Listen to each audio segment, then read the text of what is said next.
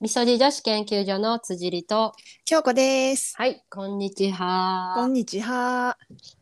はい。えっ、と今日はですね、はい。前半に我々のおすすめエンタメ情報、お得情報をお届けして、はい。後お半は得。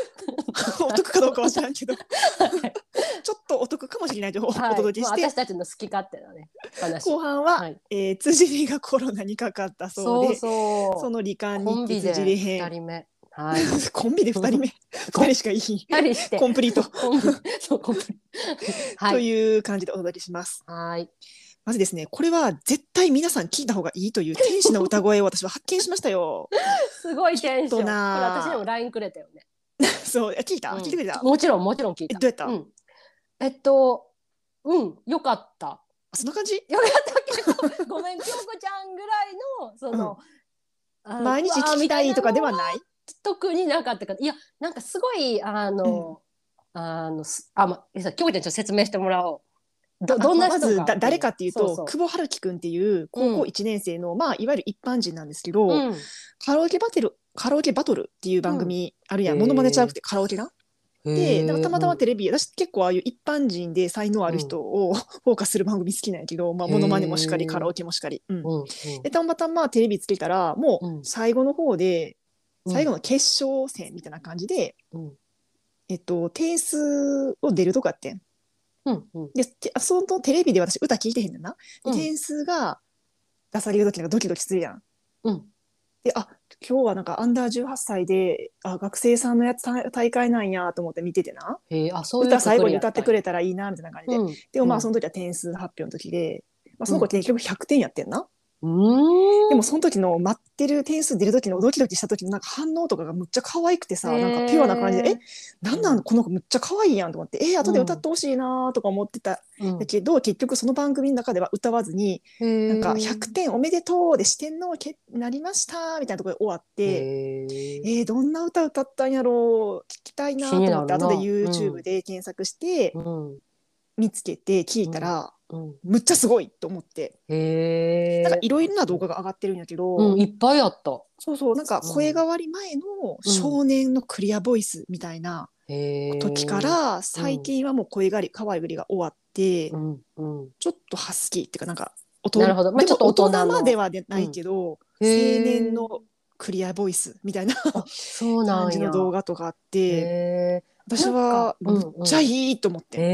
えなんか聞いててあの、うん結構やっぱ高音もちょうど綺麗いよな。なすごい、い綺麗やんか、うんだってちょっとその声変わり前と声変わり後うんをちょっと聞き比べてへんからなんとも言えへんけど、うんあの声変わりした後もその結構高音は出てはなんか出てるよ人がなあ。そうなんやなんか、うんちょっとな私ウィンズ好きじゃないですか、うん好きじゃないですか、うん 皆さんご存知の通り。うんうんなんかケイタウィンズがデビューした時ケイタまだ声変わりちょい前でうんでそれをテレビ CM で「フォーエバーメモリーズ」を聞いた瞬間うんうわ天使の歌声何これめっちゃ好きって思ったんやけどうんだなんかそっち系っていうかへーなんかそういう同じような声変わり前後の,、うんあの綺麗な少うん年青年の声が好きなんやと思う自分は。へーえ、うんじゃあ、あの、あの団体は、あの、誰何やったっけ、あの団、ウィーン少年合唱団とか。あーもう天使のなん歌声のような。ていうのちょっとでもジャンルちゃうやんなあーあー、曲のジャンルもあれなんや。曲のジャンルもあるななるほど。またちょっと合唱団とはまた違う。合唱あれな団んとやはまた違う、うんなるほど。へー J- J−POP 系をその声で歌ってほしいあ、なるほど。でほもんでなんか私、このひろきくん、うんひうろんきくんやったっけなんかその、はるきくん、はるきくん、ひろきくん。はるきくん。あのあれ、あの、洋楽も歌ってほしいなとかちょっと思あた歌ってる歌ってるあなんか英語歌ってのはるんや発音もむっちゃなぜか良くてあ YouTube に上がってるそうなんやうんえーあ、じゃあちょなっんとか見てみよう広島の人で、広島のちょっとしたなんかイベントみたいなのう歌ってるような動画があ結構何個か上がってた。そうなんや。じゃあ、昔のやつやけどすごい有名の下の、有名なんやな、その界隈では。まあ、地元では、まあ、カラオケバトルに何回か出てたみたいでへー今回が初めてじゃないらしくてあ、そうなんや。うんうんあで YouTube で何個か動画があるんですけど私のおすすめはうん。 「銀の竜の背に乗って」中島みゆきさんの曲それが一番最近のカラオケバトルでやったやつをあー誰かがへーあうん公式でもアップしてたかな多分公式だったと思うななんか全あそう部なんや1番2番もうんあの、載せてるやつがあって、それがむちゃくちゃいい。えーうん、であ聞ときはました。うん。声変わり前の、はいこれなんていうの、天猫の歌天猫の歌って初めて聞いたよ。なんかいろんな人がコラボしてて誰の曲か知らんねんけど、えー、有広島で名な歌なのかな。うん久保春樹くんがうんあのボイストレーナーっていうの歌の学校はに通ってるみたいで、そこの三上先生っていう人のコラボ、へーうん、してはるやつあ、そうなんや。これもすごくいいこれ声が回り前ちゃうかなへえ、これはちょっと聞いてないわ。聞ないんてかみ顔。も幼い感じへでえ、可愛いそうなんや。なんかな、へーうん。なんていうかな歌い方に変な癖がないねんなへえ。変に抑う揚んつけたり変に力んだりとかなくてそれが聞きやすいなーって感じ、うんなるほど。うんえ、このさ、カラオケバトルっていう番組は、うん、そのなん毎週やってるような番組なのあ知らん私テレビそんな見いひんから毎週は知らんけうん毎週やってなさそうじゃないお私もちょっと全然ちょっと最近テレビ事情がわからんけど。ど、毎週はないと思ううえ、なんかこの彼は、うんあの、なんかなんていうの、デビューみたいな、そういうのとかあったりとかするの、あデビューはしてない普通へーのじゃあ学生さ本ん素人の人がっていう。そうそうなんか私もその YouTube のコメントでうん見たのはなんか将来は公務員になりたいとか言ってる普通さもまたいいですねえでも歌手になってほしへーいみたいなこと書いてるあ人たちがいたかそうらなんや。うんでもなんか来月来月じゃあは来年1月になんか渋谷でロッカでライブするみたいで、へー。えー、え行くの？いや行かへんあ行行きかへたんいけどちょっとその日は行けへん日 であーそっかそっかわーと思って、うん、そっか。えじゃあまたななんかまた来てくれはるといいね東京ね。ちょっとなあこのなんかいでも私はこのピュアで可愛い感じがいいなって思ったからなんかか歌ってる時はすごいけど話したりするとっか普通の高校生やみたいな、でもちょっと中学生っぽいなんかあそう。おぼこい感じがまたいいなって思うから、へうーでもなんかな高校生って高一と高三ってまた全然違うやんか。違うなだからなんかそこの成長がまたなんかすごい段階がすごい早そうやね。そうやなだからやっぱり京子ちゃんいい時に見つけたっていうそうかや。ない今の春樹くんが好きなんかもしれん、なるほどね。で昔の映像はなんかちょっともうほんまに小学生みたいなえー、本当に可愛らしい。幼みたいなでも歌声はすごいな、へーぜひ見てほしいそうなんやうん癒される。うんなるほどね。じゃあこれからの彼の変化もあの楽しみやね。ということともう一点エンタメ系ではい、皆さんあややの新曲聞きましたかあ聞きました。うなあ、ん。なんかさあややずっと SNS もやってないし引退っていうあれではない。引退とは言ってないよなうんでもずっとなんかメディアには出ず他のあそうなんなやそのハロプロメンバーみたいに YouTube とかもやらずって感じで、あまあ、家庭に専念するっていう感感じやったんやけど13年ぶりの新曲、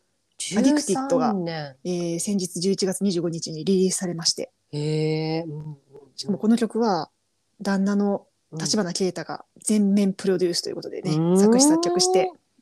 やったってところまだ素敵やいやなと思夫ってさ婦共演ってすごいね。うん、そのさウィンズのファンの中では、うんそうんのあややの存在っていうのは、うんなんていうのすごくもうなんあったかい雰囲気であややを迎え入れていそるうなんじゃない感じなの。そうちゃいや私もそうだ私もウィンズファンの人たちそんな知らんけど、うん別にそそんなそんな何えー、結婚したんややとかいう感じじゃなかったんちゃううんなんかよくアイドルってそういう話聞くやん当時からあジャニーズはなあジャニーズはなとか知らんけどジャニオタの人に失礼やけどなんか当時からさ付き合ってる噂あったしそその私が中学生の頃からあでそうなんやでそれをずっと貫いて結婚したやんかなんかそういうあーへーお互いな初恋か知らんけどまあそれを貫いたってところも素敵やなって私は思ってるし多分そう思ってるファンの人多いんちゃうなでるあほとどはなんかな私もあやや好きやし、ハロプロ結構何好きめ好きめっていうか、ん京子ちゃんな興味あるそう方な向モー性娘やとかなし、うんで私がすごい仲いいあのウィンズファンの友達もあの子うんもハロプロめっちゃ好きやねんな、へーなんか結構別なんかそういう感じなんかなとか思っ相て性いいんや相性か分からんけどなんか知らんけどそういうイメージ。へーあそうよなしんや私はあやや好きやし。うんうんうん。てかな実力は派やしな実力派やしなんていうのその事務うん事務所関係なく実力派やしあとなんかこびひん感じがウィンズも松浦亜弥も共通しててあそうなんや。いいんじゃないかなって思ってるんやけど、へーうん、でもこれってもう事務所の垣根を超えてるってことやね。二人は同じ事務松所で浦はな亜い。弥ってまだハルプロに所属してんのかなおーどうなんやそれもちょっと個そこ人ま事で事務情所知とからやんったりけどとかしてんのかな。どうなんやろね。あーでもその YouTube でもこの曲アップもうアップされてるけどそれはケイタのうん YouTube チャンネルでアップされてる、うんうんうんうんう。うんんそっか。あと、あのーこれのもっと前やけど、ネスカフェの CM もすごい可愛かったね。なあびっくりしたよな。うん。え、あややって私たちと同変わってい年、てか同世代やんな。ちょどっうせとだ上一ぐらいやんな。個上ぐらいじゃなかったかな。うん。いやー、可愛いなし、ああの歌声も健在ってそうそうすそごいよね。う。すごい。うんうーん。なるほどね。っていうおすすめエンタメ。はい。ちょっとまじゃあ私から先パッパパッパ行こうかな。うんうん、お願いします。最近ですね本を2冊読んだんですけど、京子ちゃんの本の紹介って今までなくないなかっってた思てってた。かあんまり本読んでなかったかな最あそ近うなんや。うんうん。なんか、うん、紹介するような本も読んでなかったような気がする、うーん結構健康に関する本は前から読んでるイメージがあったけど。この2年間読み漁ったな感はある けそど、うやんなうんうんいわゆるなんやろ万人受けしそうな本は読んでなかったんやけどうーんなんかこのみそ上リ健康スナーさんにの本を聞いておすすめかなって思う本が最近2冊読んだんで、うん。へえ。は一い。個が、えっと、大久保佳代子さんのおお、オアシ最ス近の。、うんそうそう最近出さはった「丸ごとバナナが食べきれない」っていう本ですえね。ー、タイトルが面白い。そう私タイトルがに惹かれて、あとなんうか、表紙も可愛いねんな可愛かったな、ゆるい感そうじで。そうそう、んんそれで買ってん私丸ごとバナナ昔すごい好きでさ学生 の頃あー、丸ごとバラでな、なんやったっけ。なんか山崎のお菓子であのーホイッパパンじゃないけどなんかふかふかの生地にホイップクリームがあって、バナナがボンって乗ってるやつなやつそうそうそうそうあはいはいはいはい。でもいつもそれをなんか、うんお母さんと妹と3分の1ずつ食べるみたいなえー、なんかすごい素敵な光景。感じで、いうん。で、まあ、大久保さんは丸ごとバナナが食べきれなくなっちゃったと。やでもそれもなんかわかるやん昔食べてたものが趣向、趣味が変わるっていうことと、あとはその胸焼けしても胸焼もうあんなにいっぱい食べられないみたいな。 っていうのと私はその、まあ、大久保さんすごい、まあ、いわゆるせい仕事では成功しているうん。でもなんか昔は派遣社員しながら芸人やってたっていうのも有名なエピソードやんか。おー、確かにそうそうそうで何年か前に。にもうそっちの派遣の仕事は辞めて、こっはいち芸芸能界一本になったみたいな。だかおらーそういうところもすごいなっていう、うんあとまあ50代を迎えて独身女性の普段考えてる50ことと代なかんやそう50代になったので本を出しますみたいなそういう心の。内みたいなのを知りたいなと思って買ってん。うんうんうん。しかしですねそう思ってた内容とは違って私が知りたかったことはあんまり知れなかった。え、京子ちゃんはどういうことを知りたかったのだからその50代を迎えて独身女性が普段どういうふうに考えてるのかなとか後悔してんのかなとかそういう心のドロドロしたものっていうかちょっと内面あを知ーりたか葛っ藤たとか。そうそうそうそうそうそういうのはあるのかなとかそういうものやっかぱ今うん何を生きがいにして生きてんのかなとかはいはい。お姉さんの今を知りたいみたいそなう感じやった。そうそうそうそうそう、うん普段やっぱさなかなかそんなとこまで突っ込めへんやん、まあ仲いい人じゃないと仲いい人でもそこまで話さないよねうん、っていうところなんやけど実際その50歳になって書いた本ではなくて今までなんか雑誌に掲載してたエッセイをまとめたものあーっていう感じでななんかちょっとカジュアルな感じるほちょっど。と内容ちょっと私が期待してたより薄かったなっていう残念感は正直あった。へ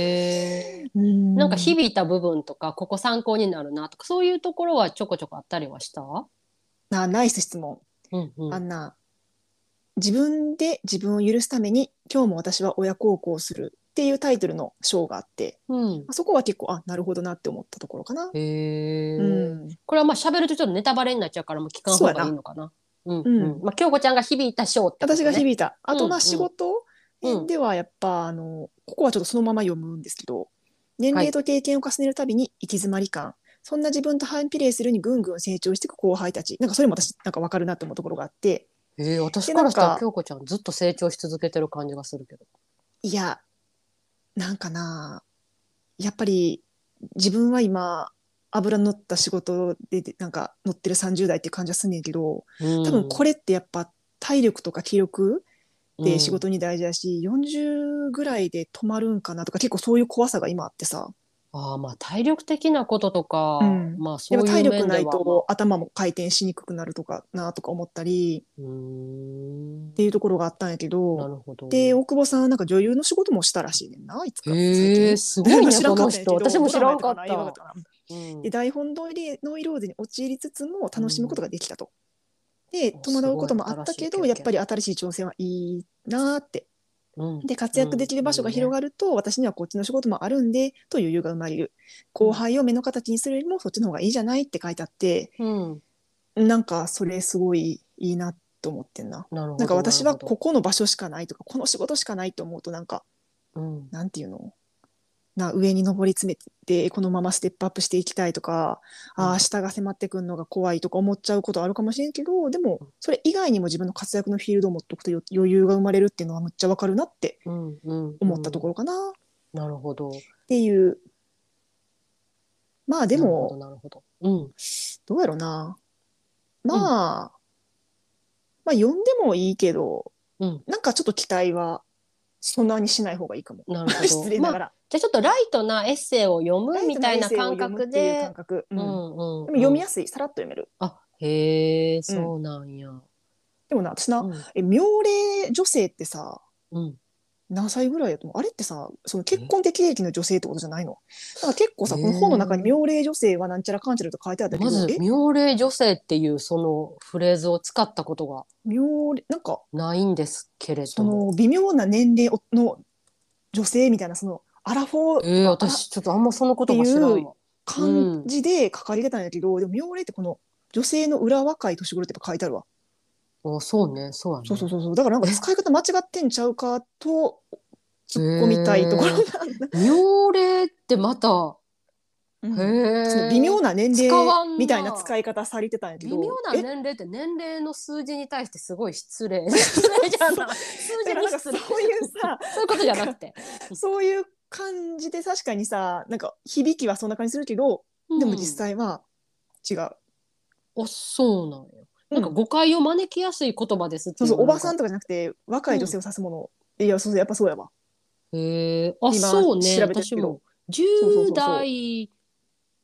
の後半から20代前半ぐらいの結婚適齢期の女性を指すことが多いってネットそうのそう記だから事なんかには大久出て保さんきた。使い方間違ってますよって感じ でしたでもこうやって編集さんとか入ってるんやんな。確かに、うまあなんかあえのああんのかなああええてていやわかわからんけど。あ日本語は変化してていくからな、まあ、っていうちょっとなんか、うん、ちちょょっっとというところもあうんりってつ思うとこつ、もあまったりあ、もうでもいいや次の本、もう一冊紹介させてほしいんだけど、はいはうんこれあの辻利に教えてもらった本やねんな、うん私がその大久保さんの本読んだよって話したら、あうんじゃあこの有働由美子さんうんの本も面白かったよって教えてくれて、うんこの NHK のアナウンサーやねんな元ね。うん元、うんちょっと2014年かちょっと古い本なんやけど、うん。すごいあそんな古いこれ面白かった本。うんえ二千十四。私何年に読んだんやろ。ええうん、だから6年前ぐらい、あいや6年どころ違ういかや8年ぐらいかー。あうんーでも二十代に読んだ気はしたような。ううんんうんうん。ほんでほんで。なんか私有働さんってその知らんかったんやけどさアナウンサーのの名。前として。うん。のあそいや私その芸能人の名前とかほんまにう。うん疎くてさ、あそう見たことあっても名前知らん人とかめっちゃ多くてそっか。ううんん。でもなんかすごいなんかこの人はすごい人やなっ私て思っ大た好き。 最近ちょっとあんまり知らんけど。うんうー。ん何が好きなんうん、なんやろうな。うーんと、まあ、NHK 見てた時思ったのは、うんやっぱりすごい親しみやすさあと、た、ただ親しみやすさだけじゃない、その知的な部分とかー、んも兼ね備えつつ、でうもんなんて言うんかな。なんかあの人、脇汗で一時期すごいなんか、書いてあった有それ名もに本なっにちゃった話とかもさ、うあれもだってさ、脇汗って、んうん焦るやんそんな例えば全国のさしかも NHK で自分の脇汗が映るとかってさ なんていうのもうすごい恥ずかしいなって思っちゃうこととかも、うんあのなんていうかな、まあ、意図してないんやけどこれをうまくこう、わ笑いにかなんていうかな上手なんよねそういうのが。まあ、もちろん、ん彼女も意図してやってるとこでは全然ないんやけど、うんすごい、うん、自分の見せ方というか立ち振る舞い方とか、面白さもあありつつこの人やっぱすごい頭もすごいいい方なんやろなとかっていううんなんかすごい魅力的な女性やなっていうのはなんかずっと思ってたかな。確かに、うんうんうんあとなんなかんかつけまつげが取れちゃうとか泣きすぎてあそうなんやそうそうとかっていうエ親ピソしードとみかやすくて知的でっていうのはなんかあわかるな、うんそうやな,、うんなんかまあアすごいナウンサーって皆さんそうやと思うバランスがすごく取れけどたうんわかるわかるででももななんんかか特に関西の人やし余計に兵庫やんなそうそうう、んうんなんかさすっごいうん。こんなに仕事に対して頑張れるって逆にすごいなと思ったのがあー私の第一印象だったうん。うん。暑いよね、この人ね。熱い暑い。え、でも京子ちゃんも暑くない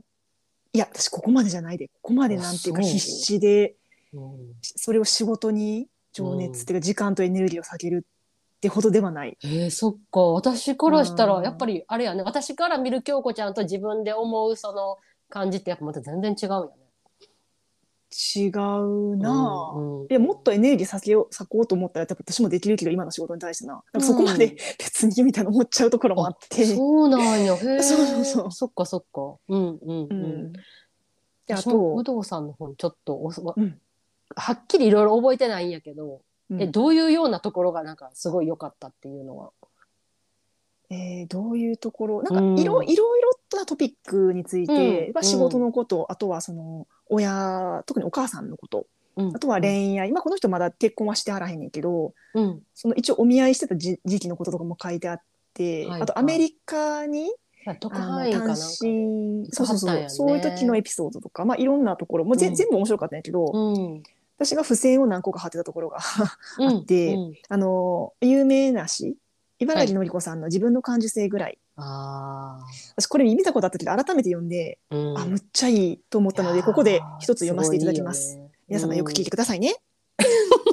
生 自分の感受性ぐらい。パサパサに乾いていく心を人のせいにはするな。自ら水やりを怠っておいて、気難しくなってきたのを友人のせいにはするな。しなやかさを失ったのはどちらなのか。苛立つのを心謹慎のせいにはするな。何もかもへ下手だったのは私。初心消えかかるのを暮らしのせいにはするな。そもそもがひ弱な志に過ぎなかった。ダメなことの一切を時代のせいにはするな。わずかに光る尊厳の放棄。自分の感受性ぐらい自分で守れ、バカ者よ。うんこれがむっちゃいいと思ってさ。久しぶりに聞いた久しぶりに聞くといいよなうんうんそうこののりこさんね、うんやっぱりこの戦争をこう生き抜いてきはってうん、あ、それぐらいのやつなんや。そう1977年。そうそううなんか、やっぱり、ね、こう私たちではいろいろ計り知れないうん。その時代を生きてきた女性の、ね、でも今言葉生きてる女性にも、まあ女性じゃなくてあの男性もに、うん人間に老若男突女き刺さるものをすごく突きあ刺るさる。なっやてっ思ぱう。りいろいろ経験をだねななんかもうちょっとどの言葉をちょっと並べてもちょっと薄っぺらくなっちゃうからあれやうけど、んでも全て京子ちゃんが今読んでくれた詩の中に全て詰まってるよね。はい、私これあのスマホの待ち受けにしました。この画像を。うんうんうんうん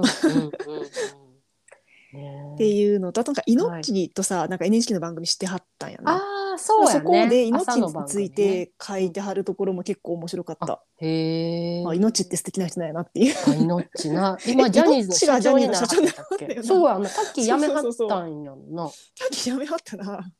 あジャニーズもちょっと大変ですね。ねえまあいいんですけど命ううんんうんうんなるほどあとはなんかあの、んそのさっき言ったお見合いとか不妊不妊治療うんについて書か書いてはるところが結構その心の葛藤が伝わってきて、うんあの私が大久保佳代子さんの方にかあの求めてたところがそういうところを書いてあって、そのみそじ女子の方とかに結構突き刺さるんじゃないかなと思いましたなるほど。うん私が一番突き刺さった一文読んでいいですかここで。あはいお願いします。あの病院ににあここちょっと抜粋してるんですけどはい。病院に行った時はなぜもっと早く来なかったのだと医師に呆れ呆れられたが恥ずかしながら四十になもなろうとしているのにストレスが女性の体に大きな影響を与え女性としての機能まで奪ってしまうかもしれないことや出産に時間的タイムリミットがあることをリアルには認識していなかったいや認識することから逃げていたっていう自分が私結構突き刺さってうさ。ーんあの、うんでもこの言葉をうんこう書いて世に出すっていうことがすごういん彼女の強さというか、うん、なんなんかかすごい文章もすごく読みやすくて、うんうんユーモアがあって知的っていうのうがん、にじみ出てる、まうあんもちろんその、な編集者さんが修正とかしたんやろうけど、んうんうんちなみにこれは45歳ぐらいの時に出さはった本やと思うけ年齢を計算したあら。そうなんや、うんそっかそっかねなんかこういう自分の胸の内をこうオいやープンに本出ってすっさてすごいよそういうところを求めて本って読むもんじゃないのって私は思っててんな。普段のいわゆるテレビとかラジオ YouTube では話さへんような心の内まあまあをまあ本人は書いてくれるんじゃないかなってうん思ってたんやけどな。まあまうあんそれが一つの本の魅力でもありそうそうそうその人を深く知るっていう。そうそうやね、うんうんまあ確かにね、まうんあ、たださ私たちもこれ趣味とはいえさ、なんていうのうん自分の胸の内をまあ話したりとかするこあこのとポもッあドるキャやスんトかポッドキャストで、うんうん趣味とはいえど、まあ、うん有働さんとは全然違う、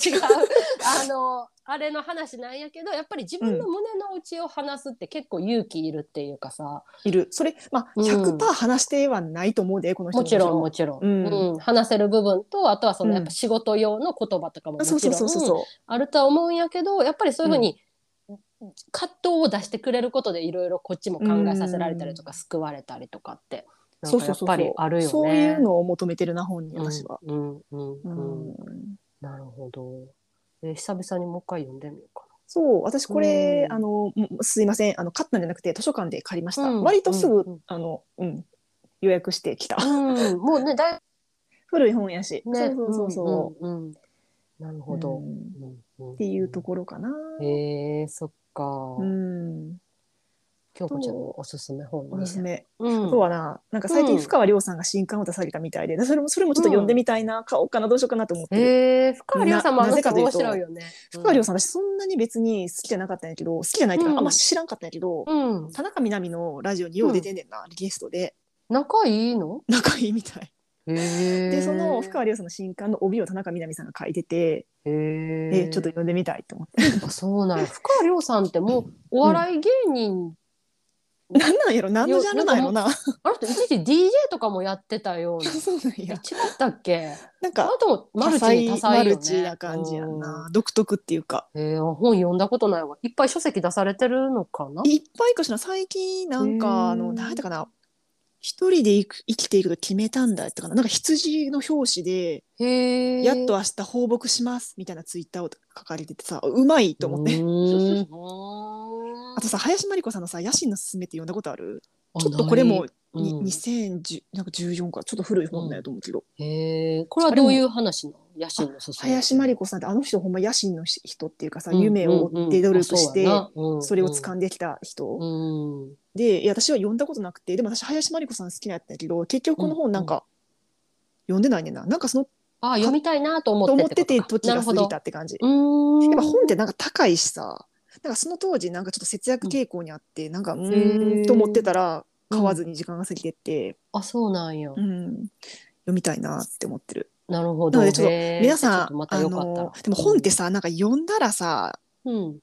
なんか最後まで読んだら面白いんかなとか途中まで読んで思んないけどやめられへんなっていうのがさ、うんあってあるからさうんなんか皆さんぜひ私たちにおすすめの本あったら教えてほしいんですよね。ななんか人のおすすめの本ってやっぱり、うんなんていうのやっぱ外れは少ないからさ、うんうんうんう。うんそうぜねひぜ。ひみそじ女子におすすめの本、みそじ女 子。えらいジャンルが。まあじゃあどんな本でもいいってことね。あそうそう別にその小説いでも生き方本とかじゃなくてもそうそううん小説とかでもうんいい、うんうんうん。自分が最近読んでよかった本とか、そうそうそう大別に大切な本とかね。あそうやなそうそうそう。んんんずっと手元別にビジネス本とかかでもいいし、うん自己啓発とかね。うん、うんそうそうそう、んんそういうこと自己啓発健康本こそなんか、うん当たり外れ大きい気がするしな。でもああまああとはうんあの同じようなことを言ってても誰からの言葉で響くかっていうのもうん全然違うしね。そうやな、ううんんうんいや多分みそともさんいっぱい皆さんおすすめの本とか結構ありそうやとう思う、んうんぜひ教えてほしい、ぜひぜひ、そういうのないいとなかなか買おうとかさならへんし、うあとまあうん図書館で借りれる本やったらより嬉しいです、そうね図書館近,、うんく近くにあるからっ確かに確かに、うんうん、っていうう、はいはい私の近況とおすすめでした、はいはいじゃあ辻ちゃんは私のおすすめエンタメエンタメエンタメ エンタメ情報エンタメ情報いや私ネットフリックスで久しぶりにすごくいいなって思うドラマに出会って、うんあのネットフリックスオリジナルドラマの「ファーストラブ初恋」っていう、これ日本のね、うんあのドラマで、うんあのめちゃめちゃ良かったえドラマってことははさな何話か続いてるってこと私そうネットフリックスこれ契は約したことないから分からんけどあそうなんネッやトフリックスぜひ契約してほしい京子ちゃんこのドラマだけじゃなくてネットフリックスってもうドキュメンタリーとか、うんあのネットフリックスオリジナル動画がいっぱいあって、うんすごく面白い月額うん1,000円ぐらい今って1,000円ぐらいでこんなにいうんろんなの見れ、作品見れるんやっていうのは私ネットフリックス大好きなんですけれどあーもそれな YouTube よりクオリティ高そうやんなあのクオリティ高そうか、まあ、全然違うよなプロやもあんなのうんもうこのドラマもすごくよくってこれ日本のへードラマで、まあ、うん簡単に話を、あらすじを言うと、うんまあ、この「ファーストラブ初恋」っていうねタイトルにある通り、宇多田ヒカルさんのこのね「ファーストラあーブ名 曲20年ぐらい前の20 曲年前うん1990年代、ね、デビュー曲やんな、うんそうデビュー初めの方やね、うんであのファーストラブとあと初恋は多分2018年ぐらいあ初恋って曲あったんや知らんかったそうそうへー多分聞いたらあ聞いたことあるってなるんじゃないかな後で聞いてみます、うん、にインスパイアされたラブストーリうーんなんやけど、なんかもうこれはラブストーリーというジャンルにくくるものではないというかもうジャンだルからこん主な分演類が分けて満島ひかり満島ひかさんりそうと佐佐藤藤って健これさこんれさむっちゃいいやんと思った二人とも好きやしえであもほんえまこの二人のラブストーリーなんそうそう年齢ががあれじゃない、うんであうんさすが そうでこれはえっと約この2人の、まあ、ダブル主演なんやけど、うんえっと高校生ぐらい中学生から高校生ぐらいはまた別の人が演じていて、うんでまたその現代うんコロナのこともちゃんと描いてたね。だからまあ大体へー20年ぐらいを、うんあの2人を、まあ、主演というか主人公として話は進んでいくんやけど、なんか私なんていうのかなこういうすごい歴史のあるドラマそのうん幼少期からとか、大人までとかって、うんなんかほらやっぱ役者さんこう変わっていくやんか。うん、なんか違和感を覚える作品とかも正直ちょっとあったりとかして、うんうん、そうやなそわかうるわかるでもこれはうんもうまずキャストも素晴らしいし、あそうなんやその子供の頃のキャスティングも配役もよかったんやそうへキーャストも素晴らしいやろもう脚本、演出もストーリーやろあともう衣装もまあすごいしあと美術も、へえ細まあかいところま音楽でももちろんこだでわっほてるんやんまにへでーこれあの監督が神竹ゆりさんっていう監督女性の方で有名なで私は初めて知りましたうん初めて知った方なんやけど、年齢も多分私たち同世代で、まあ、ちょもうちょっと上ぐらいのの人なんやけど、うんであの、まあ、佐藤健さんとかねこの満島ひかりさんとかって、まあ、ほぼ同世代やんか、うんでやっぱりこの同世代のこのやっぱ活躍うんでなんかやっぱすごく勇気をもらえるうんし刺激ももらえるし、うんあとはやっぱりねさすがネットフリックスって思ったのがやうんっぱりもう映像が美しい。そうなんやであのあとやっぱその多分ここが勘竹さんのこだわりやと思うんやけど、もううん本当に一つ一つのこのあの作り込みが丁寧で、でで繊細な部分が上手にこの人間模様とか人々の葛藤みたいなのが本本当に丁寧に描かれててでこれ北海道が舞台なんやけど、まあ、もうやっぱり映像がもうとにかく美 しいでもうなんかもうちょっともういろいろ喋るとネタバレになっちゃうから詳しいことは喋れへんけど、もただただ感動してうでんやっぱりキャストもうんもうやっぱりダブルコのキャストすごく有名なねうん日本を代表する俳優さんたちやけど、うんやっぱりそのまあわ脇脇役っていうのもあれやけど、もうどの俳優さん他の俳優さんたちも本当に大御所がたくさん出てるそうなんし、やまあ、キョンコンが出てたりとかあとはこれからのその若い世代の人たちうんこれからを多分日本のその演劇界を引っ張っていくであろううんなんかそういう新しい方たちのだ出から会いとか。こういうとこに出る方がさなんかそのなんていうの給料給料とかお金がいいって言うもんなあー日本のテレビよりもとかやさっぱりネットフリックスやっぱもう制作費がね、うんねって言ったりとかもするしうんあとやっぱりもう全世界に配信されるっていうのはすごいよね。そう日本語やけどその英語のサブタイトルもつけあーえっとちょっとこの「初恋」に日本英語のサブタ何語のサブタイトルがちょっとついてるかは見てないけど、うんでも大抵はつくんじゃないかな。うんであの全部の例えばようくアメリカで、アメリカのネットフリックス友達がアメリカで契約してるネットフリックスの作品が日本のネットフリックスにはないとかたまにあるけど。あーでも大体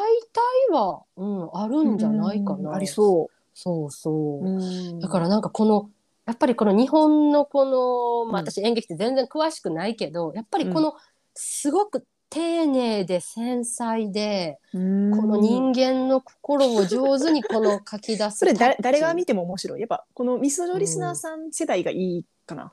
あそーれから女性向け男性向けとかうーん年代とか男性別とかあまり関係はないかなって、うん個人的には全日本人が見ても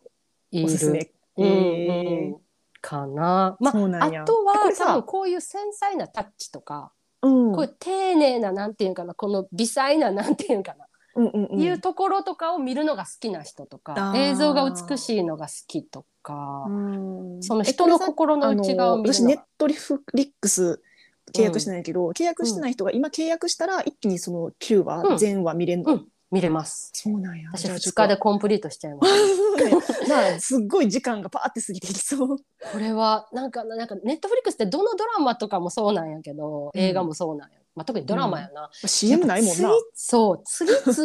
々 うんあの一気見しちゃうぐらい引き込まれるんやなりそうだすごいね。へえそう。もうこの作品はなんていうのかな、まあ、いわゆるラブストーリーで恋愛ものってなんかどうなんみたいなところも正直あったりとかうもん個人的にはするんやけど、うんうん、それにまあ正直ちょっとやっぱこれはまあドラマやなみたいなところももちろんあるんやけども、そういうこともなんかもう全てうんなんかもう跳ねのけるぐらい、うんすごくいいドラマであと宇多田ヒカルの凄さに私は感動。この「ファーストラブ」って1999年に発売されたらしくってブへえでも23年経ってるわけですようん23年経ってもこの色褪せない宇多田ヒカルの凄さ色あせへんなでむしろなんかこの「ファーストラブ」がすごく新鮮な音楽に聞こえるこの演出 と俳優陣とでで私やっぱ宇多田ヒカルさんもそこまですごい知ってるわけじゃないけどうんやっぱり彼女が生きてる時代に私も同じ時代を生きれてよかったってあーなんかそれは思ううんわかるうんなんかすごい思うぐらい。うん素敵な作品でした。へえす ごいななんか珍しいよな辻りがこんなにそのエンタメ系で熱弁するってそううね、んそうそう、ネットフリックスやっぱりいいなっておー改めて思いました。まあぜひ見て Netflix ほしい。なあやっと契約してる人多いやろうしぜひ。で、うんネットフリックスやっぱりこのさあの、うん海外の友達とこの共通の話題がぐわって増える。そうなんや韓国ドラマとかも、うんああれ見たとか、あ見た見たとか。へえ。その中でっていう話さ、でなんかうん面白いの探すのが難しそうって思うんだけど、そうおすすめとか出てくるの。大体その外れい。ない。うんうん、あ、外れある。ありそうだよしな。うん。あの、私これ本でもそうなんやけど、うん。あの途中でやめることとかも全然ある。あーなるほどね。うんうんそうそうへっていうのはえ。あるかな。でもあとはネットフリックスはやっぱりそれこそその趣味が合う友達のおすすめはやっぱり大体ハマったりとか。あーそうやな。うんなんかわかるわ。私この「ファーストラブ初恋も」うんああの人にあの人見たかなみたいな感じですぐ連絡 した。 教えてあげなって。そうそうそう。と かおもね。ろ。そうそうっていう感じでなんかこれはすごくなんか特にこの今の時期なんか見てほしいなってい今うの時期、あ、そう。年なん内に。やろななんやろな、うん、このちょっとあの寒くなってきた季節に。そう そうなんなんていうかその甘酸っぱいこのキュンとする感じとかすごく心揺さぶられる感じとかってなんか、私すごい秋冬すごいこういうのすごい好きやなって改めて思った。はい了解ですなのでネットフリックスもしあの契約されてる方はぜひ見てみてください。はい、はい、 熱く語りすぎた。という感じで前半のはいエンタメ情報はここもまうで。。約40分いっちゃったよ まエだンタメ情報で。はい。じゃあ後半に続きます。はーい。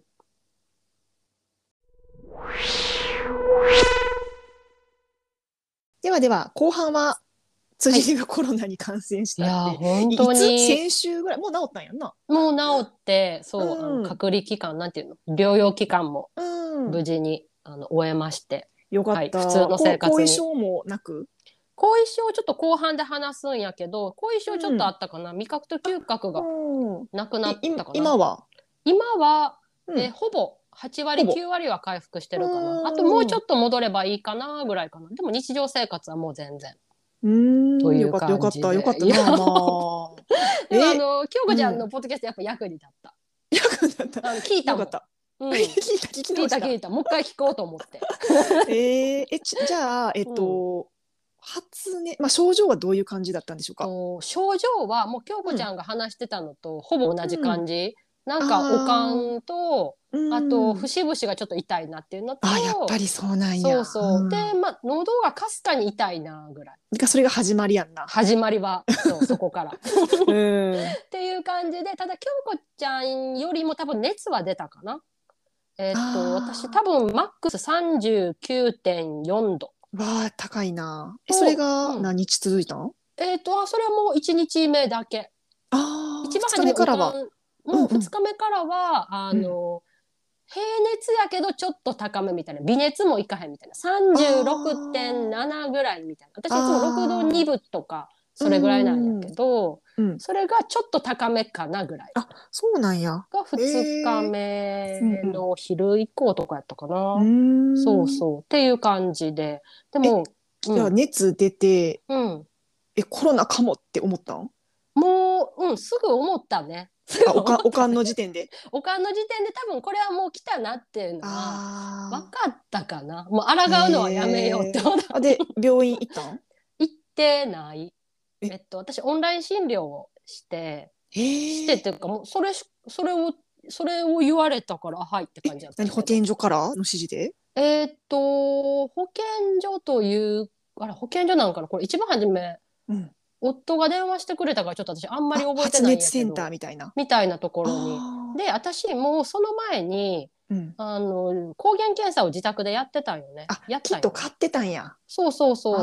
そそう。まあ、か買ってくれてた夫が。うん私は買ってない。でも なんかもういつも何があるかわかなんかもう私も、うん。なんていうかな、いつかかってもおかしくないなっていうか、まあ、いつかはかかるかなっていうのが、まあ、ずっとうん頭の中にあったっていうのもあったし、まあ、多分彼もそんな感じだったのか。うん、光電キットなんか一時期すごい売り切れてたもんな。今売ってるのかなあーわからんけ今ど。は、うん、普通に売ってるんじゃないかな。そう。それうんでうん、鼻をあの、ぐりぐりやってい、やーう ん。あれはもう初体験。で、陽性出たんや。もうすぐに、なんかあれってさ、15分ぐらい待ちますうんみたいな。 あれなんや自分の自宅でやる簡易キットはすぐ出るよな。あそうなんや。割と。うん。そうなんや。でなんかその説明書には15分ぐらい待ってとか書いてあったから、うんまあその線がそんな出へんのかなとかと思ってたらもうすぐ日本線出たから、うんもうやっぱそうなんやと思って、うんでそこで病院に連絡したらもうあの抗原検査で陽性なんです自宅でやったらっていう話をしたら、じゃあもうオンライン診断診療でそうっていいううふうに感向こじうからなん言やわれた。だからもしかしたら、うん私がそういうキットを持ってなかったら普通に行ってたのかもしれない、ね。そうや、そうやな。多分ねうんえ、そうそう。便利やな。それキットも家にある方がいいな。うん、なんかあって損はないんじゃないかな。えーこれからオンライン時期診療ってどうやんのオンライン診療が初めて聞いたことない。うん私も初めてで、うんうんフェイスタイムで、うんまあ、なんか初めにその病院のなんかあれでないろいろまあ登録はするんやけど、うんで向こうから何時ぐらいに電話しますみたいなんで。へーで、フェイスタイムでスマホで顔をあれして、うんうんで、まあ、症状、もうあとは普通一緒、症状を話して、あで、私がその喉が痛いですっていうので、喉見せてくださいって言われ て、ーうんえちょっと物ってどどうやって見せるんやろと思って、うあんもうちょっとライトはここら辺でとかでいろいろ指示されあーてでももうあれもちょっと正直分からへんどこまで先生が私の喉の状態を見れてるかどうか分からへんけど、うんまあ、ただもう私の全ての症状とうんもう喉がすごく痛いっていうので、うんまあ、もうあ大方は判断してはるんじゃないのかなっていう感じで10分以内には終わったかなだから普通の病院行くのと多分ほぼ同じような感じで。ああそれ便利やなだっそういやて本当ありがたかった近所に病院なああうる人ばっかりじゃないし、そう空いてでないし、うん、私の診察してもらった病院もほんまに目と鼻の先で5分ぐらいのとこなんやけど家近から所の病院なんやそういうのってそへうえ、まあ、た面ま白たいまその私が、まうあ、んラッキーやったってのもあるのかな、オンライン診療してますっていうところが近所にたまたまあったっていうだけででも別にオンラインやったら別にどこにいててもねうん、まあでもなんかまあまあ何かあった時にすぐ行けるっていうのも安心やんな、ありがたいそうそう。へえそれでそのじゃあ、うん起算日は何月何日なんで、何日間は家にいてねみたいな仕事行かないでねみたいな感じ、えっとなもうそういう説明も全くなくあのじゃあ全て必要なことちゃう私の時 とはあの、うんメールに書いてるんでこの後全部送るんで必要なことは 時間短縮やん 多分多分そうじゃなない、へまあ、それかまあこの人今もう喋ってもあんまりもうあれかなとか思わはったかあーら喉があーそそうれかはあれ高熱出てる時えーっとその出る前診断した時はでも7度8分ぐらいはあったかな、あーうん、ぐんぐん上がってったって感じかな7そうな度んや8分8度3分マックス9度4分みたいな感じで薬は薬はえーっと、飲み薬飲ん局だにそう、取りに行くのうん、しょ処方これもう薬も家まで届けてくれるという、デリバリーえその 日にその日にその日に何時間後かに来てくれえたすごっでもうもちろん非対面非非対面で、うんあの家の前に置いといてくれるっていう、えーそれ薬うさん私なんかうんもう無理やりうんなんか10日分ボーンって出されたんやけどうんうんそそんな感じうん私5日分やったかなあーまあ今はな隔離期間もなんか短くなっなてるもんんかななそうそう、へえだしそのロキソニンとあとうん喉と、カロナールうんロキソニンあカカロロナナーールルはの代わりにロキソニンなんやの多へ分えそうそうであとはその胃が荒れないような薬とかああーとはうがいのなんていうのうがいトロー喉チトローチじゃなくてあのガラガラペーするやつガラガあラペイーイソジンイソジンみたいなやつあイソジンそうなんややっぱ私とちょっとちゃうなこう違うね、ううんんうんっていうのを家の前まで届けてくれたへのーすごいなんかもうやっぱ本当に恵まれてるなありがたいななっあてすごい思った、うへえん、感謝感謝っていう感じ で、ううんんうんっていう感じで診断はそんな感じう、ーんでまああのもう療養はもうやっぱもう寝るしかないっていそうう やなっていうのはあったんやけど、まあ、ちょっと京子ちゃんとかぶるところもあるから、うん全部はまああれやけど私の場合やっぱ熱が9度4分出た時はやっぱりあの初め多分初めてじゃないから8度は多分出たことあったけど9度は多分記憶してるそうやかんだなから多分多分ないそっかえ薬結局飲んだ飲んだえーっと飲んだんやうんうん普段あんまり飲まへんねんけどなんか飲みたくなさそう辻りなんかまあ飲みたくないってことはないんやけど、 うんなんか私この熱まあなんかまあ子供の時からあんまりなんていうんかな、あの発散して出そうみたいな感じの、まあ家がそういう感じで家とかお母さんがうんそんな感じやったからってのもあって、もうやっぱやってもらったことを自分が、まあ、うんなんていうの汗汗かいてみたいたいなな。そうそう、っっていう感じやったんやけど今回は薬2日は2日2日半ぐらい飲んだかな、っなていうのもその熱がすごうくん高くてしんどくて私呼も9吸度が4分出たことない出かたもことがない京子ちゃんって8九度ぐ度らぐらいいまではやっけたっけこの前えっとなコロナワクチン打った後が8度9分ぐらいかなあそっじゃかあそっか1回インフルに3年前ぐらいにかかった34年前うんかかった時が多分一番高く出てそか9度ぐらいやったそかっなかほぼ9度みたいな感じかうーんじゃあ私も多分記憶してる中ではあんまりなくて経験がうーんでなんか息もやっぱちょっとすごい浅くなるし、えー怖いそうで多分もうこれは無理やり飲んだ方がいいなと思ってうんあの指示通り飲んだ、うんでロシソニロキソニンと、ンで喉もうんだんだん痛くなってきたから、なあで京子ちゃん多分喉は、まあ、ちょっと痛かったとは言ってたけどうん私なんか喉が焼けるような痛みあー私はそこまでじゃなかったもうわ。すっごい痛くてうんであの痰とかうん時も、うんあの痰に血が絡むうぐらわい痛そう炎症がうんそうそうっていうのもあって、ううんんお薬は飲んだかうら、んでえ5ただ日間分2日えうん2日半ぐらいかなあーそれそでうそうもう熱下がって喉うんの痛みもマシになったえっとな熱はうん翌日にはもう6度台にはなってあじゃあ1日だけか9度が出たのは。そうであーよかっ次たのな日もうん6度台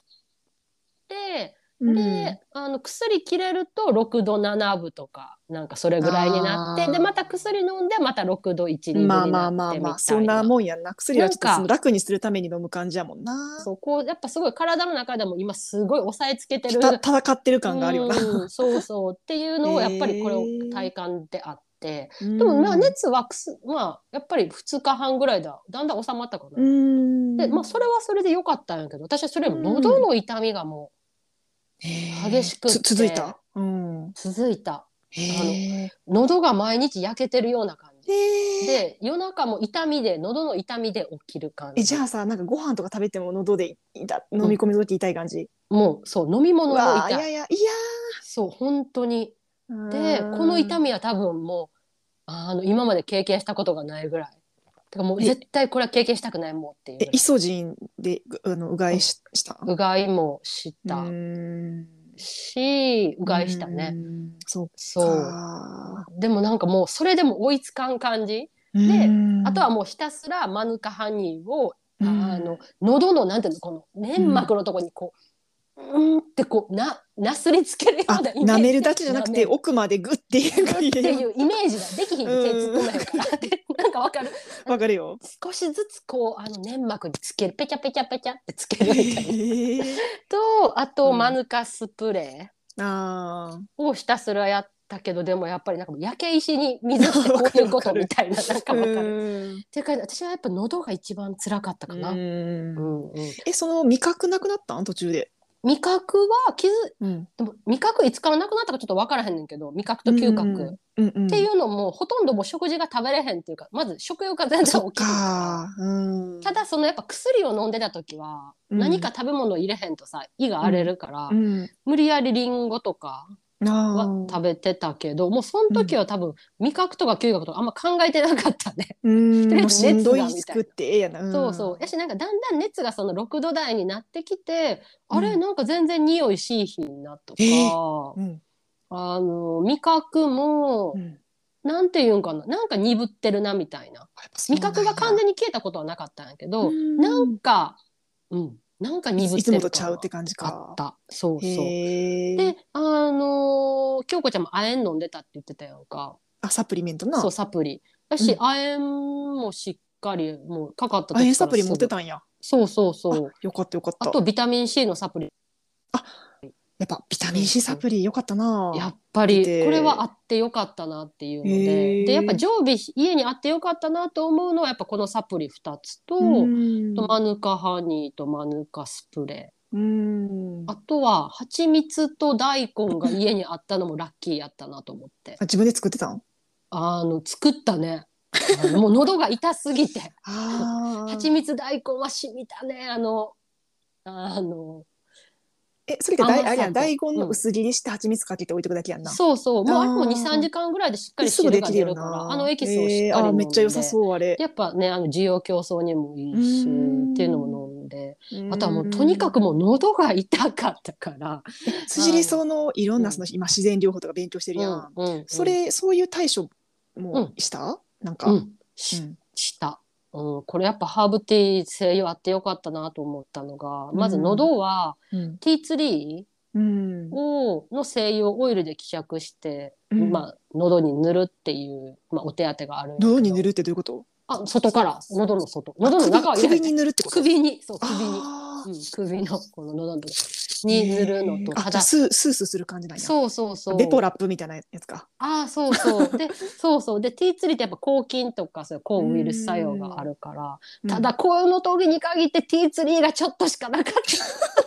た 貴重なティーツリーって思いながらうも、ん、うん、ただあの私鼻鼻炎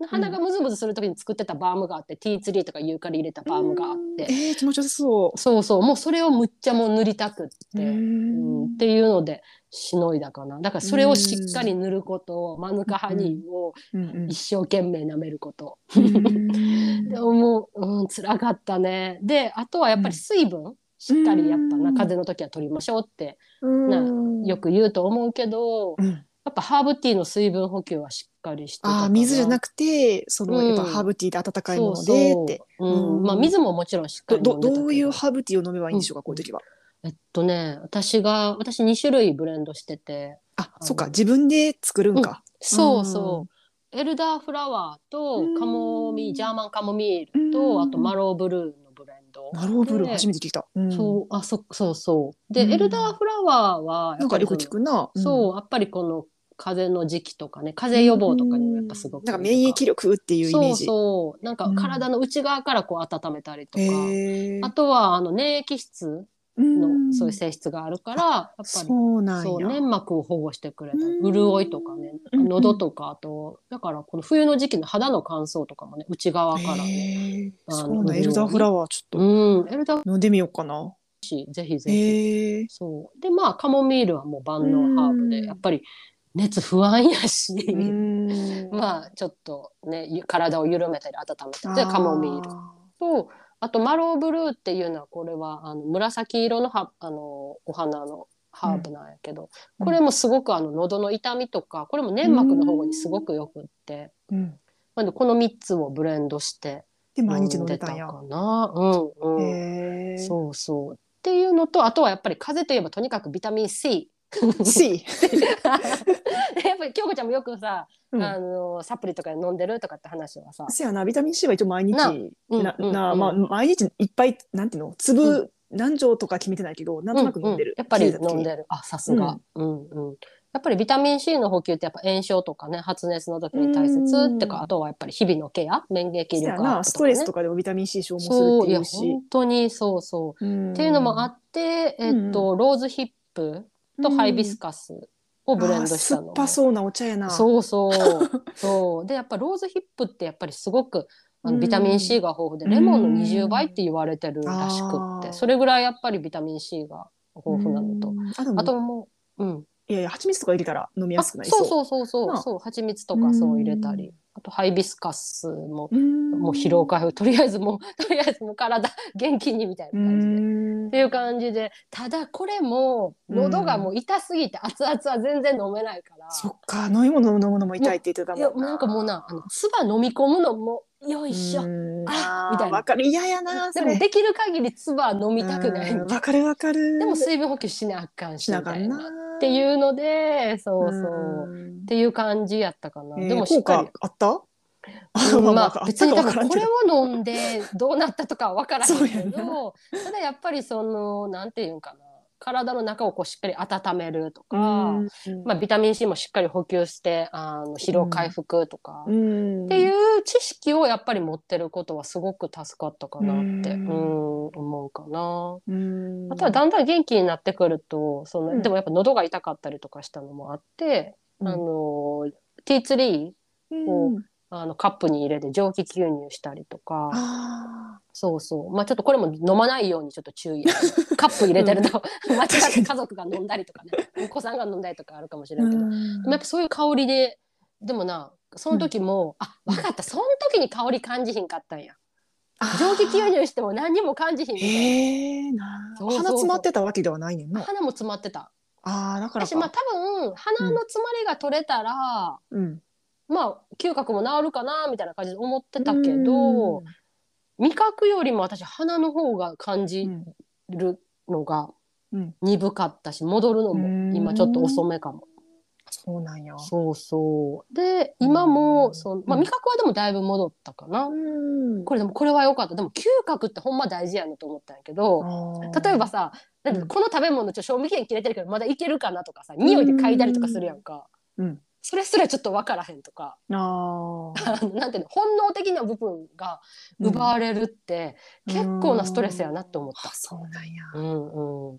でも嗅覚もだいぶ戻って嗅覚トレーニングをちょっとよかしってたなてそうそう嗅覚トレーニングそうそうなんかこれも声優でやったんやけどうんあの私は家にレモンとローズとラベンダーとティーツリー、まあ、これの目的っていうのは、いろんな香りを嗅いで、このまた感覚器官を呼び戻すっていうかさへー呼び覚ますっていうトレーニングでうんであのまあなのでいろんな香りをまあ4種類ぐらい用意してでそれを朝と夜ティッシュに垂らして、まあ、1滴ずつこう垂らし1滴垂らしてあの何も感じひんけどただ20秒間嗅ぐっていうへえ面白い何も嗅がへんあのこんだけうんあー濃度が高いものを嗅いでうん何にも感じひん私のこの嗅覚どうしちゃったのってやっぱちょっと不安になったねあー最初は。でも、まあ、香りはかん私の意識レベルでは感じてなくても脳は感じているっていうこの脳のメカニズムをやっぱり理解してるから大丈う夫ん大丈夫っていうのあを。それがトレーニングなんやうん、でなんか今調べてたら生活の木でもなんかこういう嗅覚トレーニングみたいなキットが売ってるらし そくうっなんてやだからなんかわざわざなんか、へえまあ、そんな声優そんな持ってない人とかはそのためだけになでかいボトル買うのもそなうそうもったいないしんかキットとか調べてみるのもいいかなみたいなのは思ったかな。でもだんだん香りをを感じるようになるとやっぱりあなんかやっぱ戻ってきたみたいな、うれよかったな嬉しくなるねなんかなんかそう当やなたり前のことが嬉しい。いや、まあまあ、体調崩すとそうやんえな。ほんまに何気ないことが。で喉も今また普通にさうん飲み込みしてるけど、うん。いや1週間前は飲み込み全然できひんかったなとかよかったな。いやよかったってえ、いちょうっとさ感、じ。言える範囲でいいんやけどさ、うなんんか、うん、多分ここで感染したなとかある、うんそういう。いなんやかどこ行った時とか。これがなくて、ああ、やっぱそっか。かかる前私も夫と友人一人はあったけど、うん。ああ。あとのミーティングっていうかミーティングで人と会うのは、うん全てもオンライン上。うん。あとは言う強いて言うならスーパーの買い物はほぼ毎日か2日にう1んなん回はか別に誰かとその喋ったりさ、なんか、まあまあまあそういう接触とかはしなないね日もな。まあしいひんけどいろいろ物ペタペタ触るやんか、まあまあな。でまあちょっとそれで目かいちゃったりとかうん。やってたかもね、えー、なんかその時さ、その寝不足やったとか忙しかったとか免疫力下がってたなとかいやそういうのある、ああこれがなかったよねむしろ、うんあ、のすごいうん、とっても大切な予定があって、用事があってその日に向けてすごく標準合わせてたんよね、体調を整えてた ああそうなんやそしたらその日の日にドンピシャにショック感染しちゃって、まあちょっとまあいろいろねちょっとご迷惑をかけた人もいるから、ちょっと笑いはなんか別に笑っちゃってちょっともう笑うことじゃないんだけど笑い事じゃないでもそれぐら笑いい事じゃないけ体ど調には気をつけてたけどそ逆逆にじゃないけどなんかかかったんやう。なんかなまあ、じゃあウイルスってでもまあそういうもんやんな、うんあとはもしかしたらやっぱりそうのん心と体がよくつながってるって話はさよく番組でもするけど、無意識のうちに健康に対する執着とか、うんあのフォーカスがちょっと過度やったのかなとかも思う。ああ逆に逆になやりすぎててそう疲れた逆んかなにそれがストレスみたいなっああていう無意まあ、識ちょでなっとそうまあちょっとこれはちょっと全部まあわ感からんな覚的結果論ってないうか話やけど、うんでもそれぐらい結構なんていうかうんショショックやった。なそうだやっんてな他にもっとかかるタイミングあるやろ確かになんかすごくなんか熱出しながら出ながら泣くっていういろいろデトックスみたい な。いやもうねだから余計に人の優しさが余計に身にしかね。うんでなんかさっきそのあの家にあってよかったものは話したんやけど、なんかこれもうちょっとあやればよかったなと思ったことあー次回に向けててそうそう、あのくずはくず湯、あくず湯うな、んでもくずなんて家にあんまなくない私2年前に買ったやつぐらいがあって、あそなんうか最近あもう賞味期限切れてるやんと思って捨てた、あそっかそっか うん私結構あのくず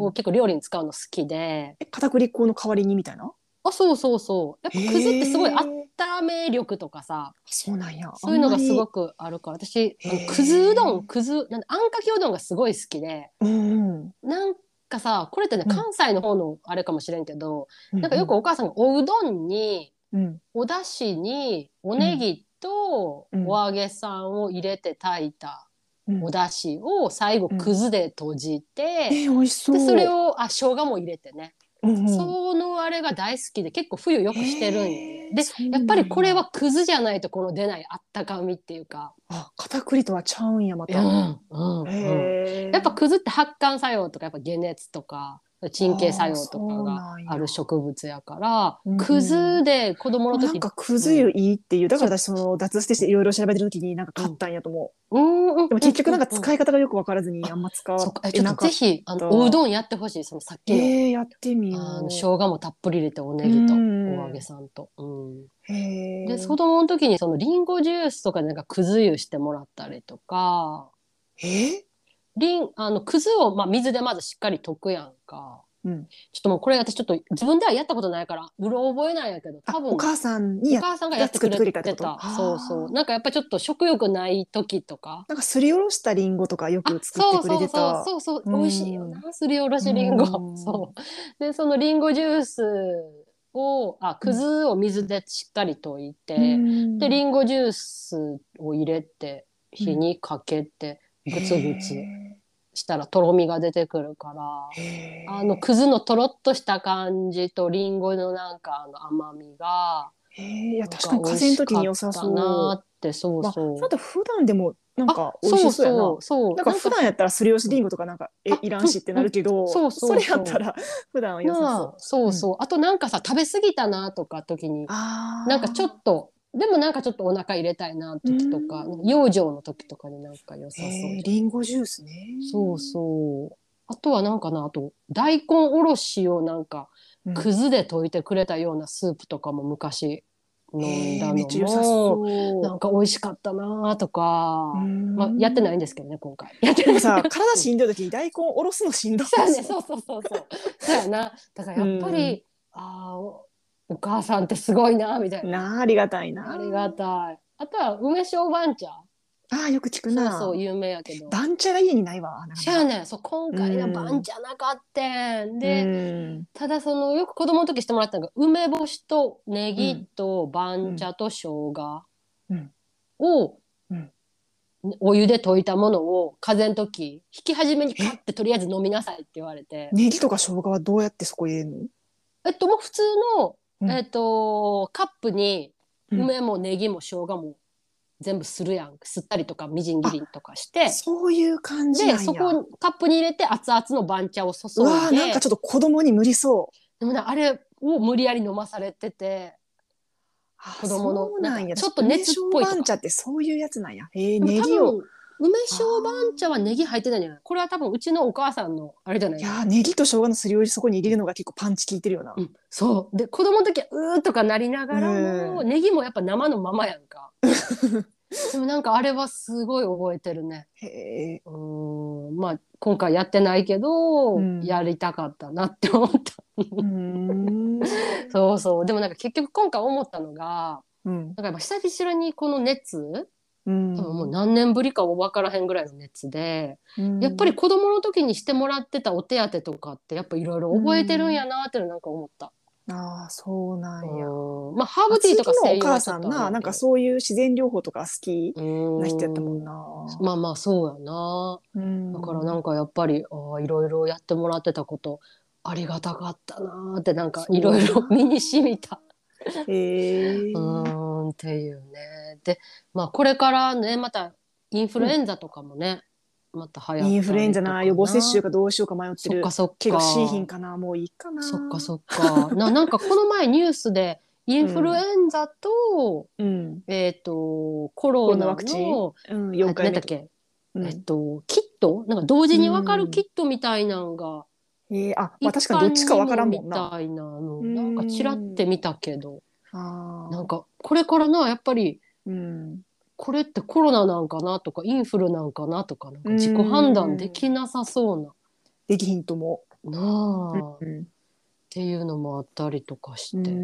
んそっか。やっぱ免疫対策うん、でもさ、そう釣りはそれやっててもなったんやもんな。だからなんか。まあそうそうまあ多分なんかそれ私がは多分今回結構精神的なストレスが体に与える影響結構大きかったんじゃないのかなってああの振り返ると思ったーかそっな。かまあもでもう分なから私んなけどこ自分はなコロナあった時もインフルになった時も、なんかちょっとすごい疲れてたとか寝不足やったとか、そういううんそっかそっかな言っんてかた環ね。境があってなったから、うんそれだけ対策したらいいんちゃうかなとは正直思ってんねん。うんうんうんうん。でもうそうじゃない場合もあるんやってのが分かった。あーただ多分私はさっきの話とちょっとかぶっちゃうけど、うん健康であることに執着しすぎてたのが私は今回自分の中ではポイントかなと思った。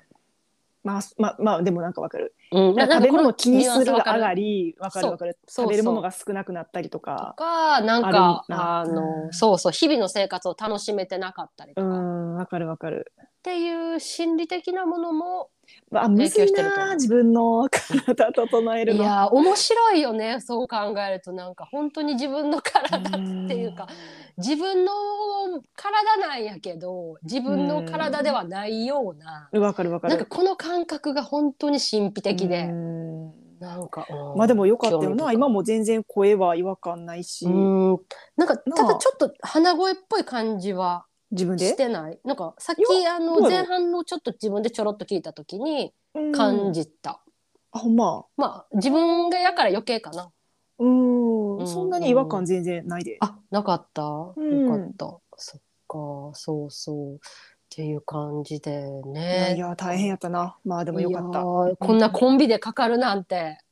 いやまあでも今誰がかかってもな、ねおかしくないしあ本当でにもなん本か当意に外。とでも自分の家族とかあんまかかってないかもあ親そもう妹もまだへーかかってないのそうそうなんや。そっかそっやなか。親戚のおじさんとおばさんかかってたけどじゃあまあちょちょっと遠いね。うんちょっと遠いやんそうそうねそうそううんうんううんん、ねえなんかねもうまたこれからまた寒いしいろいろね、うんこの幼児をしながらね無理な。なあなんか今日あったかいんか寒いんかよくわからんよなよくわからんなあとなんかまたうん天気がなんか悪い。うんにそれだけでなんかちょっとなんかな寒いわかる感じしたりとかセロトニン不足になっちゃそうそううしなんか ねそうそうそうそう、っうんていうねっていうはい感ってじいかうな まあ皆さん、はいあの風邪風邪やコロナやね、まあ、いろんなものにお気をつけくださいまあでも辻りのそのハーブティーとかなんかその普段飲むここれその普段から飲んでたらめいなんていうの風邪予防とかになるんかな、さっきのそのエルダーフラワーとかそうそうそうね、えーカモミー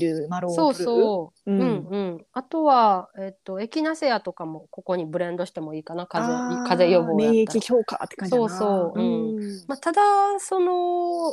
なんていうんかな何でもずっとそれを飲み続けるとか、うんそれしか飲みませんとかっていうのはちょっと偏りすぎるから、それはあの健康のあれじゃないから、うんあのそこはねなんていうんかな私何でもハーブティーも偏り良くないなと思ってて何であも。そうなんやななんかそれあー食べ物でもそうじゃないこれが体にいいですって言われたら、まあ確かいにやそればっかり食べるとかじゃなくってバランスよくとそかれは良くないっていうなそうそうんだからハーブティーとかもやっぱりそうやなっていうのはすごいつくづくあーじゃあいろなんなハーブをまあ、まうあんなんかそうまんそべうんなくじゃないけど飲んだりとか、まあ別にハーブティーばっか飲まんでもいいしなそうそうそ今う日は緑茶とかそうそうそうそう緑茶もハーブティーか何 そうやろそうねだしうんいろんなね、そういうあのフィトケミカル成分をこう上手に取りながらね緑茶そうか、うん うんって感じですかね、いやーびっくりしましたクリアな私も結てかショッ構クやった辻りがかかったのびっくりした。あそうそうかそうか、うん、かいやーなんでこのタイミングやねんっていうねあーまあでもよかったなそのなんか変にさなんかそうんの疲れやすいさ、残るとかさ今のなとんこかね変な抜け毛とうかん変なものなくて、うん今のとこなくてよかったよよかったよかった、京子ちゃんも別にだってあれからないやろ、その後遺症的なああいうなない何けヶ月経どってそとのか1ヶ月月以内に帯状疱疹になってたから、ちょっとなんていうあそのっかそっか体力免疫力あーはまだ低下したままやったんじゃないかなといはやで思うも免疫は落ちるよねだってこれだそけのの後しばらくさ、うんなんか疲れやすかったもんああコまあロ仕ナ事も回復忙ししそうやたっとた思うしねうんううんん、なんかな、そうそう。それはあったかな。でも今はもう完全にだなんか大丈夫かなっていう感じはするけど。なるほどね、うんいや。よかったお互いよかったねだから祭りも油断せずやで。いや、うん本当に本当にそうそうすぐな、うん健康になるとな忘れちゃうから そう やね喉の痛みあんだけ痛かったのにとかねそうそ。いや本当に健康でいれることって本当ありがたいうね、うんうんはい。はい今日もロング回にな っちゃったほんまやな。一60時分超え間た超えてる。あーやっちゃったいやー、 まあまあ、あのーはい早送りしながらとか、あの、はい興味があるとこだけ飛ばしながらでもいいですし、そうねねあはの、いマイペースにね、聞いていただければ嬉しいです。嬉しいですはいあのお便りもねあのうん引き続き募集してますし、あとポッドキャストレビューがさ105件になってたの見たあそうそう、コメント増えてなかったけど、星、ああそうそうねコメントは増えてないないない。そうねうん星の数は増えてたな。増えてたねありがとうございますや本当皆さんありがとうございます。うんはい。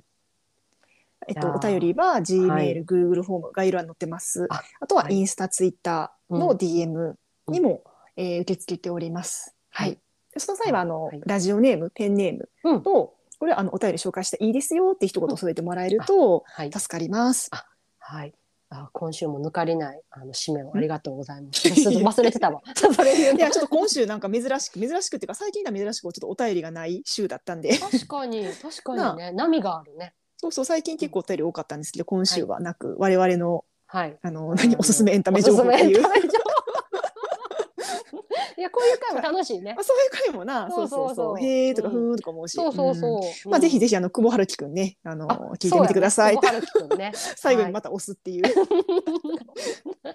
激推し。激推し。はい。はい。ではまた2週間後にはいお会いしましょう。はい。はい素敵な2週間をお過ごしください。ではではでは。